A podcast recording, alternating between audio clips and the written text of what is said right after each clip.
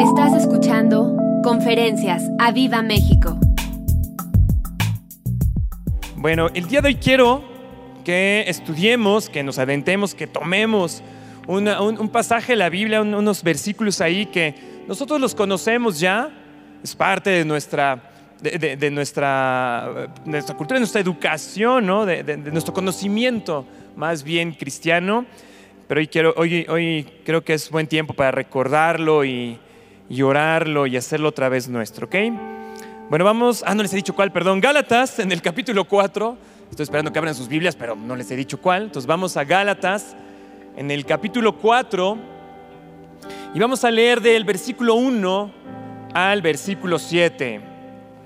Les digo, en cuanto lo, lo empecemos a leer, ustedes se van a dar cuenta que es, que, es, que es bien conocido por todos nosotros. ¿Ya están ahí? Sí, sí, veo aquí todas las Biblias. Dice, versículo 1 del capítulo 4 de Gálatas. Dice, pero también digo, entre tanto, que el heredero es niño, en nada difiere del esclavo, aunque es señor de todo, sino que está bajo tutores y curadores hasta el tiempo señalado por el Padre. Así también nosotros, cuando éramos niños, estábamos en esclavitud bajo los rudimentos del mundo. Pero cuando vino el cumplimiento del tiempo, Dios envió a su Hijo, nacido de mujer y nacido bajo la ley, para que redimiese a los que estaban bajo la ley, a fin de que, a fin de que recibiésemos la adopción de hijos.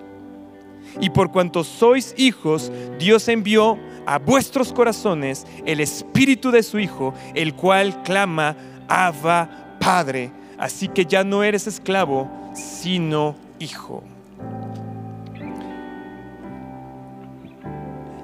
Y aquí Gálatas estaba estudiando justamente que Gálatas, Pablo es el que escribe esta carta a Gálatas y justamente la traducción de la Reina Valera eh, eh, se oye medio rebuscado, se oye algo así, eh, porque finalmente Pablo estaba utilizando un, vocabulario, una estructura legal.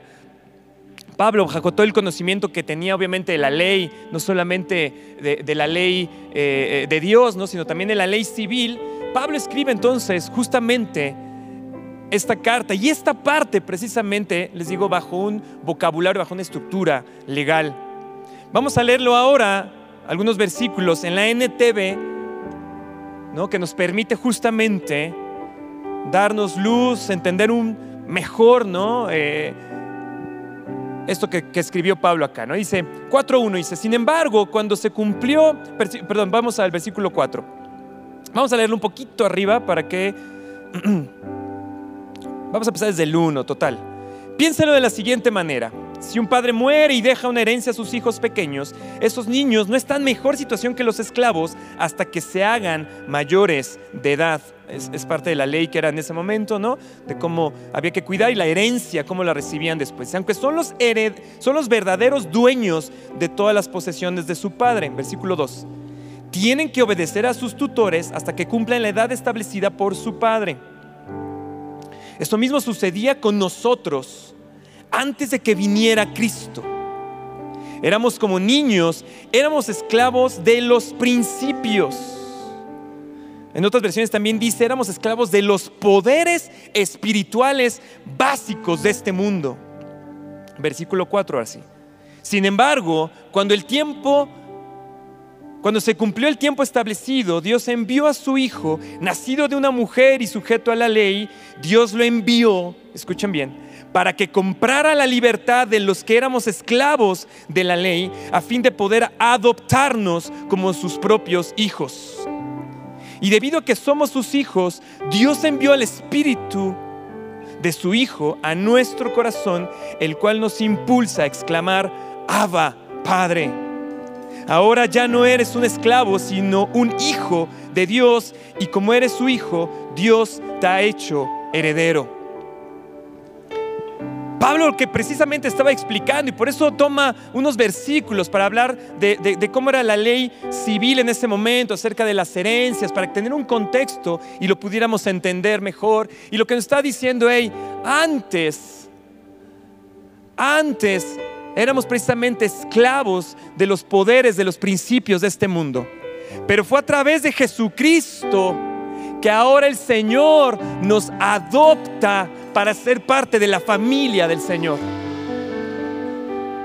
Y estaba viendo que esta no es una doctrina menor, es una doctrina súper importante. De hecho, se llama precisamente la doctrina de la adopción. Porque tenemos la doctrina de la justificación, ¿no? que, finalmente eh, eh, es, muy estudiada, muy predicada, ¿no? muy, eh, muy, muy, conocida. ¿no? Pero, pero esta parte de la doctrina de la adopción, estaba yo ahí leyendo, estaba estudiando justamente cuando estaba preparando este mensaje y dice, ¿cómo es que el Señor nos adopta? Y dice, y Pablo justamente habla desde este punto legal, porque la adopción que tenemos hoy a través de Jesucristo es precisamente una adopción legal, una adopción espiritual que ninguna otra ley puede romper. Cuando nosotros aceptamos al Señor Jesús como nuestro Señor y nuestro Salvador, lo que hacemos es también entrar a la familia del Señor y recibir esa adopción por parte de por medio de Jesús. Muchos cristianos vivimos nuestra fe, vivimos nuestra vida justificados, sabiendo que va a llegar un momento en el que partamos de este mundo, que el Señor venga y nos arrebate y seamos salvos. Pero justamente esta doctrina de la adopción lo que nos recuerda es cómo, cómo, debemos vivir nuestra vida espiritual, saber que somos parte de la familia de Dios, que somos hijos de Dios. Es por eso que cierra aquí en Gálatas 4, en el versículo 7, en la NTV dice, ahora ya no eres un esclavo, sino un hijo de Dios. Y como eres su hijo, Dios te ha hecho su heredero. Y veía yo que decía, y que esta parte de la doctrina de la adopción no es menor, precisamente porque que significa, lo que significa ser adoptado es que tú naciste, que se nace en una familia, pero legalmente ahora eres parte de otra familia. De hecho, ahora estaba viendo justamente, la otra vez estábamos viendo con mi esposa una, serie que empezamos a ver, ¿no? Que, y, justamente era todo el proceso de adopción, ¿no? Y cómo es complicado hoy el proceso de adopción, ¿no? Y te pasas a una serie de exámenes y una serie de procesos, de estudios, estudios socioeconómicos. Hacen una serie de estudios para ver si eres candidato justamente a poder adoptar. Porque precisamente, les decía, es, ese hijo, ese, ese, ese niño, esa niña nació dentro de otra familia y ahora tiene que pasar legalmente a otra familia. La patria potestad, toda la protección, ¿no? todos los derechos y obligaciones ahora pasan al otro padre, a la otra familia. Y les decía, no es algo menor, porque justamente en Juan, capítulo 8, versículo 44, Jesús mismo nos recuerda a qué familia pertenecíamos, que es lo mismo que dice acá Gálatas, pero Jesús nos lo dice directamente. Y dice así en el versículo 44 del capítulo 8 de Juan, dice, vosotros sois de vuestro padre el diablo, y los deseos de vuestro padre queréis hacer. Jesús nos recuerda precisamente de qué familia nos rescató. Jesús nos dice, hey, tú antes de venir a mí, antes de que por medio de el sacrificio y la resurrección y la gloria de mi vida, dice Jesús, eras hijo de la familia de Satanás. Pero no tienes que vivir así, porque antes, siendo parte de esa familia, siendo parte del tutor. Recuerden que justamente dice de los tutores, ¿no? De quién te cuidaba, cuáles eran los poderes, los principios que precisamente ejercían en ti, eran los de este mundo, los del príncipe de las tinieblas que es Satanás. Pero hoy por medio de Jesús nosotros hemos cambiado de familia, hemos pasado de esa familia satánica, diabólica. Hemos pasado ahora a una familia y te dice, hey, ya no eres esclavo del príncipe de este mundo, ahora eres hijo de Dios. Ahora eres hijo de Dios. Si yo también lo estaba pensando y todo, y decía, no, no, es que eso me tiene que emocionar, eso, eso tiene que entrar en mi corazón y tiene, tiene, eh, tiene, qué bueno Señor que me lo ha recordado, porque tengo que caminar así. ¿De qué familia me salvaste? ¿De qué, de qué destino me salvaste? Para que ahora pueda yo decir, Abba Padre, Padre, antes no podíamos hacerlo, dice la palabra. Antes los, es más, los incrédulos hoy no lo pueden hacer, hoy pueden venir, acercarse al Padre Celestial y clamarle a Él y decirle, Abba Padre. Pero nosotros sí, nosotros sí, porque hemos sido adoptados. Hemos sido adoptados. Esta adopción, fíjense, entramos al caminar con Jesús, le aceptamos, tenemos fe en Él, creemos en Él. Y empieza un proceso de transformación en nuestra vida, un, cambio. Pero esta adopción, y es lo que quiero que recordemos esta noche, es lo que me recordó el Señor justamente cuando estaba estudiando esto. Si lo que te he dado es un cambio de estatus, es un cambio de identidad. Antes ni siquiera nos dábamos cuenta qué familia pertenecíamos porque pues estábamos en esa familia. Antes éramos del mundo, pero ahora somos parte de la familia de Dios. Ahora somos parte de su familia, somos hijos de Dios.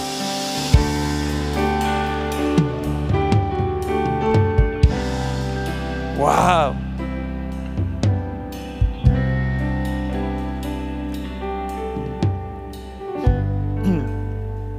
Vamos a entrar, vamos a, meter más ahí, cuña, como se dice. Me voy a apurar, lo voy a tratar. Yo sé que es bien, es que ya están cansados. No, pero vamos a meter pinza ahí, venga. Efesios, Efesios en el capítulo 1, justamente Pablo, otra carta que ahora le escribe a los Efesios, en el capítulo 1, versículo 3. Dice, bendito sea el Dios y Padre nuestro Señor Jesucristo, que nos bendijo con toda bendición espiritual en los lugares celestiales en Cristo.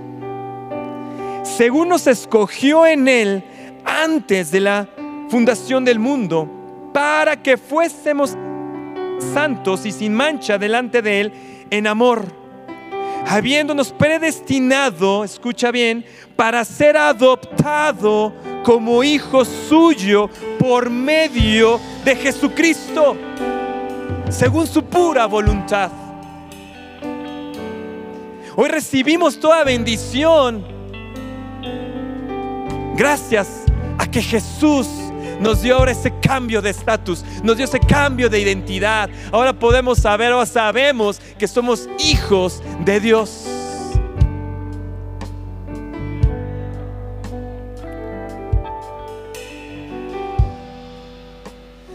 Antes de la fundación del mundo.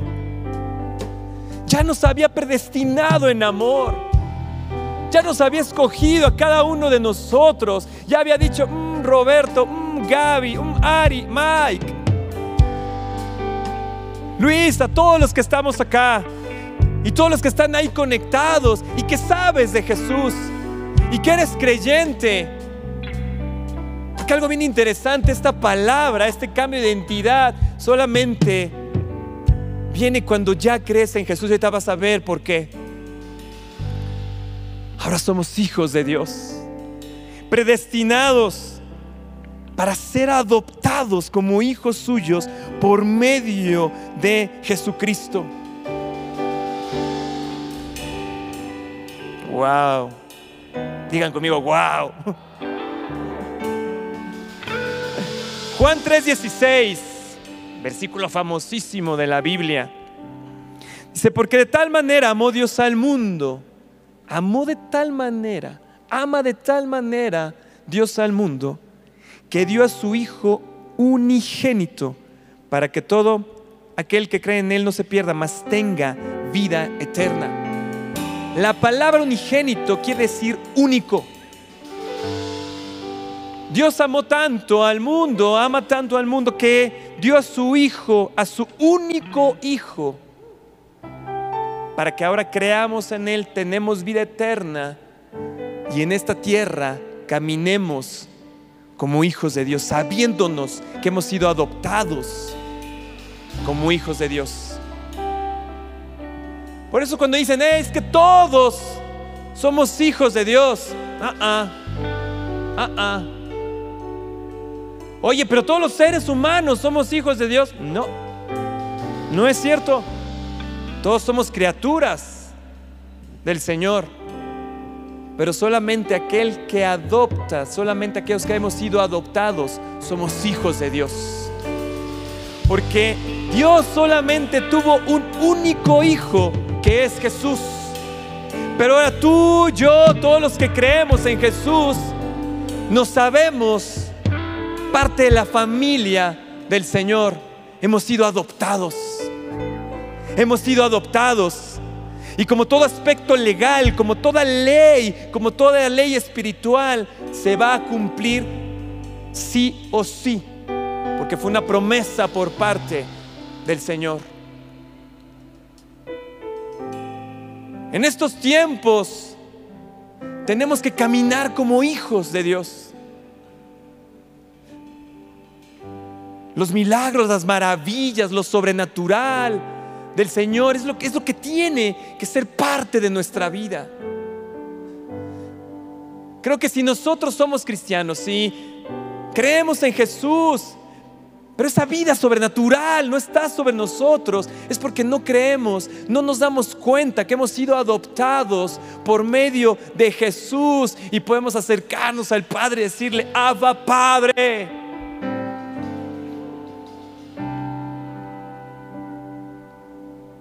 Porque el Señor, Jesús a través de su sacrificio nos ha hecho aceptos con el Padre y nos ha adoptado como sus hijos. Juan 3:35 dice así, el Padre ama al Hijo y todas las cosas ha entregado en su mano. El Padre ama al Hijo y todas las cosas ha entregado en su mano.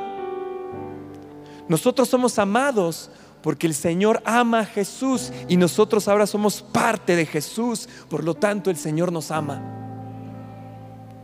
El Señor bendice, el Padre bendice a Jesús y ahora nosotros somos bendecidos porque nosotros somos parte de Jesús. Hemos sido adoptados, hemos encontrado esa ciudadanía, esa paternidad, esa, eh, puede decirlo así, aunque no es correcto, no esa patria potestad por parte del Padre Celestial.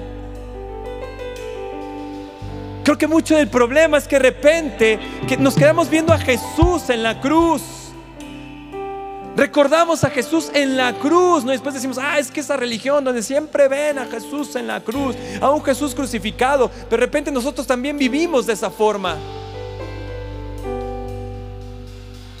Cuando Jesús está ahí, amándonos, clamando delante del Padre, diciendo, diciéndole, Señor, bendíceles, bendíceles, ellos también son tus hijos, ellos también son tus hijos. Isaac también es tu hijo.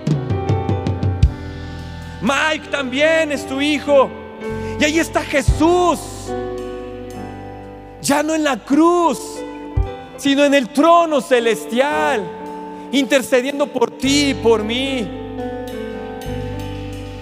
Recordando las promesas, los beneficios y las bendiciones que tenemos como hijos del Padre Celestial. Pero tenemos que aceptar ese estatus.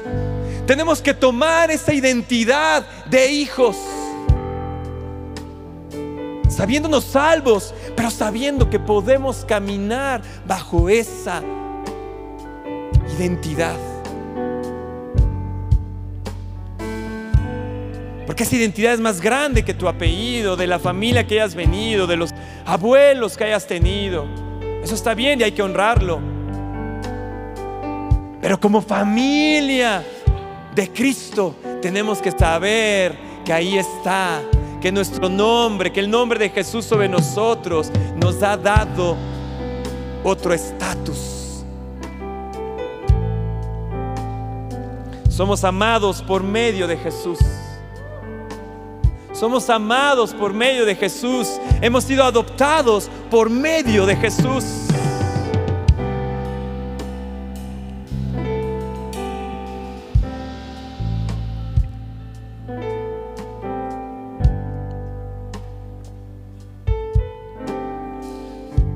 Así como en lo terrenal, un, niño, una niña que es adoptado por una familia, toma el nombre de esa familia y se vuelve parte de esa familia. Y los padres aprenden a amarle y los padres le bendicen y lo vuelven parte de su familia. Así nosotros tenemos que entender que nuestro Padre Celestial ahora tiene cuidado de nosotros.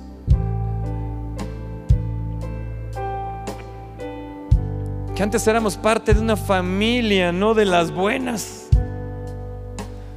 no de alta alcurnia, no de abolengo, sino todo lo contrario.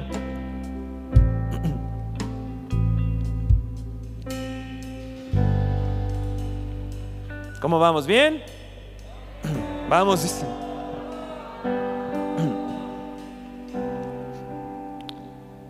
Ya me iba a quedar aquí, pero vamos a, vamos a entrar en otra parte. Vean así. Vamos a primera de Juan 3.1. Dice, mirad cuál amor nos ha dado el Padre para que seamos llamados hijos de Dios. Por este el mundo, por esto el mundo no nos conoce porque no le conoció a Él. Hoy en esta noche quiero, quiero eh, quiero que, tu mente se abra, que tu corazón se abra a esta palabra y entre y, y, transforme ahí en lo profundo. Porque fíjate, dice, mira cuál amor nos ha dado el Padre para que ahora seas llamado hijo de Dios. Antes en el mundo espiritual te llamaban hijo de Satanás. Pero ahora por medio de su amor, y del sacrificio de Jesús, Él nos llama sus hijos.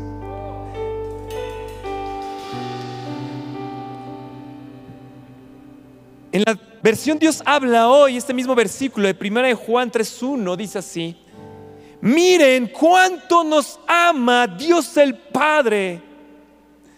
Miren cuánto nos ama Dios el Padre para que se nos pueda llamar hijos de Dios y termina esta, esta versión, y lo somos.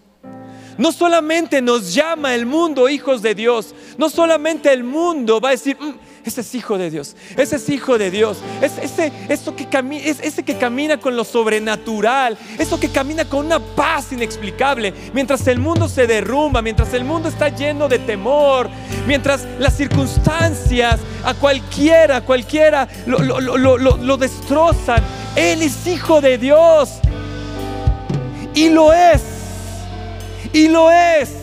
Dice, y lo somos. En la TLA dice este mismo versículo, dice, miren, miren, miren, Dios el Padre nos ama tanto, escucha, que la gente nos llama hijo de Dios. Que la gente nos llama hijo de Dios. Y la verdad es que lo somos. Y la verdad es que lo somos. Wow, yo dije, wow, que ahora sí quiero que me conozcan, Señor. Que en la escuela, que mis alumnos, que mis compañeros me hey, eres hijo de Dios. Eres hijo de Dios. Dije, Señor, tengo que caminar así. Tengo que tomar esa identidad, Señor. Para que la gente, para que se cumpla esta palabra, la gente, mm, eres hijo de Dios. Y yo puedo decir, y en verdad que lo soy. Y en verdad que lo soy. Porque la bendición está sobre mí. Porque el amor del Padre está sobre mí. Porque la paz de Dios está sobre mí. ¡Wow! Y en verdad que lo somos. Y en verdad que lo somos. No por nuestras obras, no por nuestros dones, no por lo guapo que somos, sino por su misericordia y por su amor. Por su misericordia y por su amor. Wow.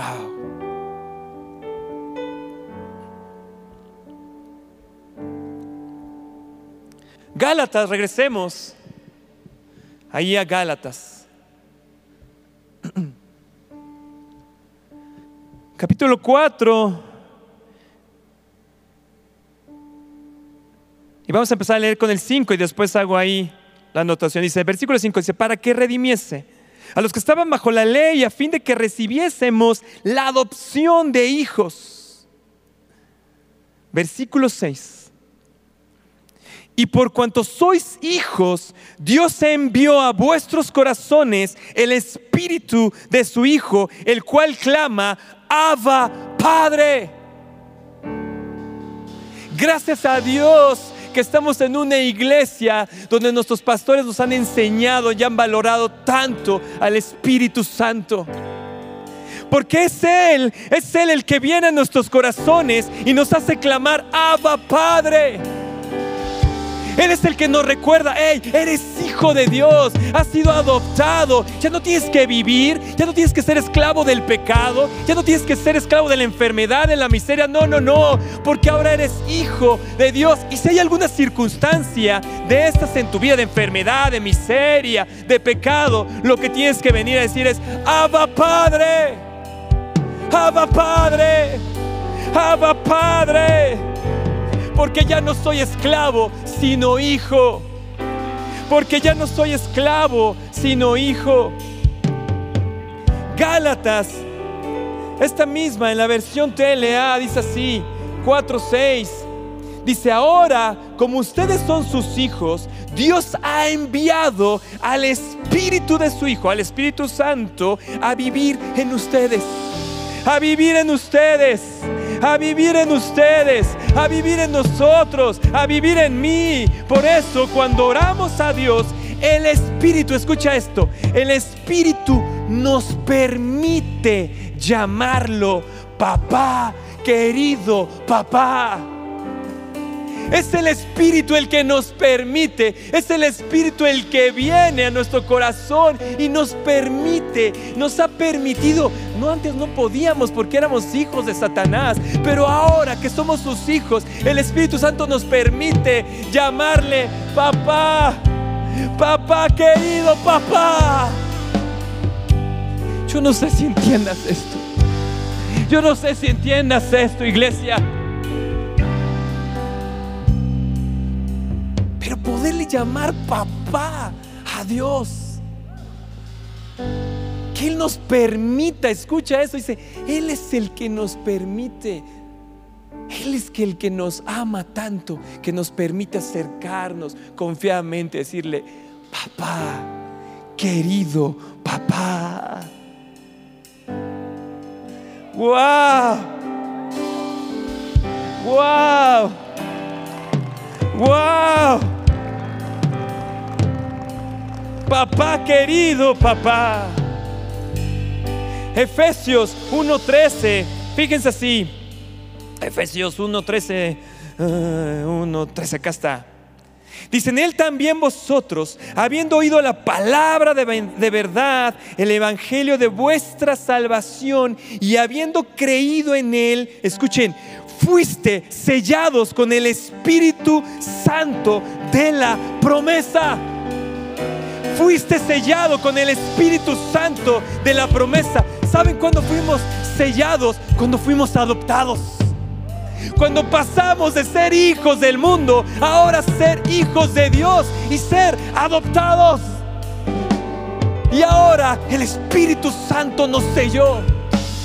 Nos selló no sé yo, tú que no crees, tú que dices, en verdad seré salvo, en verdad estaré haciendo las cosas, en, verdad Dios me ama, en verdad, en verdad, lo que te digo es, el Espíritu Santo te selló te selló, te selló, te selló, te selló. Gracias Señor porque tú nos sellaste.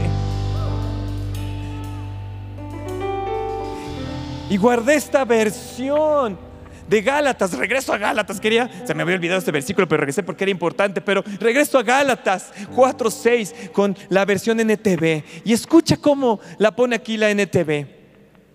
Vamos a leer desde el 5 para que se emocionen. Dice, Dios lo envió para que comprara la libertad de los que éramos esclavos a fin de poder adoptarnos como sus propios hijos. Él compró por medio de su sacrificio, por medio de su sangre, nuestra libertad, porque éramos esclavos del mundo, pero ya no lo somos, a fin de adoptarnos como sus propios hijos. Y checa el versículo 6, y debido a que somos sus hijos, Dios envió al Espíritu Santo a nuestro corazón, el cual nos impulsa, nos impulsa, nos impulsa, nos impulsa, nos impulsa a exclamar, Abba Padre. Por eso es tan importante la relación con el Espíritu Santo, porque Él es el que nos impulsa. Él es el que nos impulsa, Él es el que nos permite, Él es el que clama dentro de nosotros y nos recuerda nuestra posición delante de Dios. No somos más esclavos, somos sus hijos. Hay un impulso, hay un impulso que es el Espíritu Santo que está asegurando, eh, eh, dice la palabra, dice, por medio del poder del Espíritu espíritu guarda, te guarda, nos guarda de todas las cosas. ¿Sabes qué es lo primero que nos guarda de regresar a ser hijos de Satanás? Es de lo primero que nos guarda el Señor porque nos impulsa, nos impulsa delante del Padre para decirle, Abba Padre. Y este clamor lo puedes hacer cada vez que tengas un problema, una enfermedad, cada vez que te diste cuenta que has fallado. Cada vez que te has dado cuenta que te has alejado de su presencia, que has dejado de orar, de alabarle, puedes venir y decirle, Espíritu Santo, de aquí te deseo, Espíritu Santo, ven, tómame y ayúdame a clamar, Abba Padre, Abba Padre, Abba Padre, Abba Padre, Abba Padre.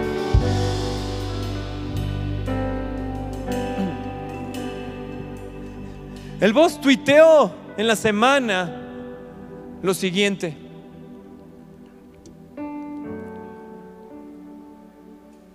Dice que Pedro declaró en Hechos 2.39, dice, el creyente no puede rendirse para recibir la tercera persona de la Trinitud en su plenitud sin al mismo tiempo tener un nuevo grado de pasión por las almas, una nueva determinación de separarse del mundo, un nuevo ímpetu para orar, una nueva devoción a la palabra del Señor y una nueva vida de adoración y de alabanza que transforma el trabajo del creyente en un gozo en vez de una obligación. ¿Sabes qué es todo esto? Es el impulso del Espíritu Santo. Que me encantó eso que, que tuiteó aquí el, el pastor. Que dice que transforma el trabajo del creyente en un gozo en vez de una obligación. A lo mejor si has visto tu servicio como, ay, qué flojera ir a servir. Te toca cada seis meses, pero qué flojera. A lo mejor dices, bueno, este domingo no voy, voy dentro de tres porque pues la gasolina subió. Y a lo mejor ahí yo creo que lo que has perdido, lo que no te estás acordando es tu identidad, que ya eres hijo y no esclavo. Que tiene que ser un gozo constante en tu corazón que te quiero animar que el domingo vengas a la iglesia. Si está padre estar ahí, pero es más padrísimo estar aquí. ¿Sabes qué? Porque hay un gozo, hay un impulso ahí del Espíritu Santo que te atrae aquí para decirle, Abba Padre, papito querido. Eso no lo podías hacer antes. Cuando no eras creyente, cuando eras incrédulo, cuando estabas siendo esclavo del pecado y del mundo, no podías acercarte al Señor y decirle, Abba Padre, y abrir tu corazón delante de Él. Y clamar como lo hicimos, por ejemplo, esta mañana por milagros, sabiendo que Él nos va a contestar. Pero hoy, hoy tu estatus de hijo de Dios, de ser un cristiano adoptado, puedes venir confiadamente delante del Padre y decirle, papá, querido papá, papá, querido papá, ¿me ayudas, Fer? Papá, querido papá, gracias Padre por el privilegio de poder acercarme a ti, Señor, y poderte llamar mi papá. Gracias, Señor, porque puedo tener comunión contigo, Señor. Me sellado a través del Espíritu Santo. Y Él es el que clama, Él es el que me recuerda, Él es el que me permite llamarte Abba, Padre, papá querido. No es algo menor.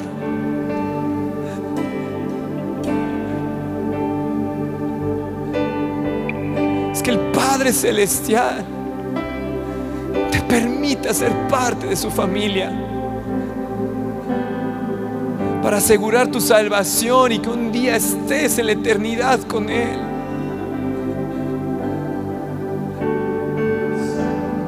Ya no somos huérfanos.